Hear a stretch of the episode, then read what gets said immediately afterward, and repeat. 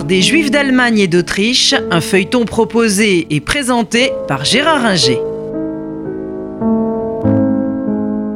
Bonjour, nous avons vu la semaine dernière comment euh, le nazisme a progressivement euh, gagné euh, l'Allemagne à partir de 1920-21. La fondation du parti nazi date de 1921 et le 30 janvier 1933, Hitler arrive au pouvoir.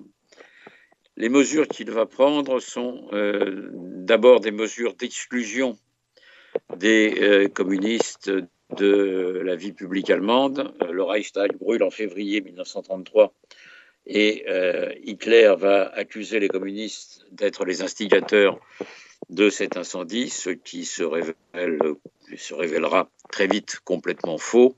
Ce sont les nazis eux-mêmes qui ont mis le feu pour faire croire que les communistes étaient responsables. Et ça se traduit par des arrestations de leaders communistes et socialistes. Avant même les euh, élections d'avril euh, 1933, euh, qui marquent la victoire législative des nazis, alors même qu'ils n'ont pas la majorité absolue. Ils n'ont jamais eu dans la démocratie allemande la majorité absolue. Il s'en rapproche, c'est vrai, mais euh, le Parti communiste euh, est complètement entravé, ne peut pas présenter de candidat, les socialistes pas davantage, et les catholiques commencent à être très inquiets, ce qui fait qu'aux élections, la victoire euh, est pour les nazis, mais ils n'obtiennent pas du tout les 100% des voix, même s'ils approchent de près les 50. À partir de là, Hitler va pouvoir euh, agir et euh, définir son programme dans tous les sens. Il va quitter très vite la SDN, il va rétablir le service militaire en 1934, alors que tout cela été interdit par le diktat, comme disaient les nazis de Versailles. Euh, donc Hitler teste progressivement les démocraties et comme celles-ci ne réagissent pas, il avance à chaque fois ses pions. Euh, sur le plan de la politique intérieure, il prend les mesures contre les communistes et les socialistes, je l'ai dit. Euh, le camp de Dachau est ouvert dès 1933. Euh, et il s'en prend également rapidement aux juifs. Dès le début, les juifs allemands sont chassés de la fonction publique et des hauts postes dans l'État. Et euh, on voit dans les entreprises, dans euh, les conseils euh, d'administration, les juifs privés de leur poste sans même que le régime nazi n'ait à intervenir, parce que tout le monde sait que le pouvoir n'en veut pas. Et donc, progressivement, les juifs commencent à être marginalisés. Pour maintenir la pression, des magasins sont attaqués. Euh, de manière à ce qu'il euh, y ait un boycott euh, des magasins juifs, mais ça ne marche pas tellement. quand les nazis décrètent un boycott des magasins juifs, ce boycott ne dépasse pas une journée parce que la population allemande n'entre pas dans ce jeu-là. Ce n'est pas qu'elle n'est pas antisémite, elle, peut l'être notamment dans les territoires du Sud, en Bavière euh, et dans quelques autres zones. Euh, mais euh, cet antisémitisme, je dirais, est un antisémitisme classique et non pas racial. Cela contraint les nazis à aller beaucoup plus loin et en 1935 à promulguer les lois de Nuremberg qui prévoient tout simplement que celui qui a trois grands-parents juifs euh, n'est plus allemand. Il est déchu de, sa nationalité euh, allemande et qui prévoit que euh, les juifs ne peuvent plus se marier avec des Allemandes et des Juives avec des Allemands. Donc les Juifs là sont complètement mis à l'écart de la société en 1935 et on est là, donc, dans un euh, véritable régime euh, d'apartheid qui euh, paupérise les juifs et qui les met complètement à l'écart et qui les exclut. totalement de la société allemande.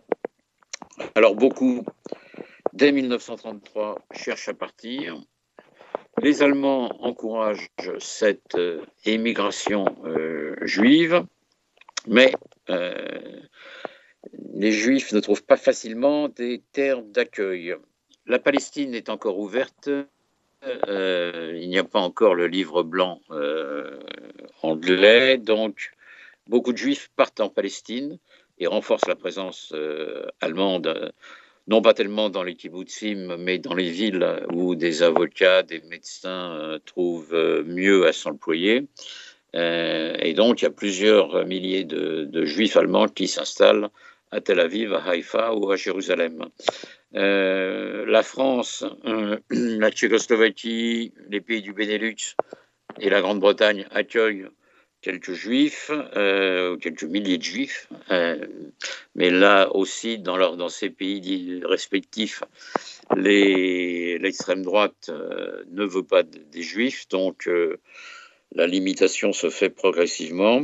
Les États-Unis sont quasiment complètement fermés depuis les lois de 1921-24, le Johnson Act, qui limite fortement, fortement l'immigration. Néanmoins, beaucoup de juifs partent, mais sans, leur, sans le moindre bien.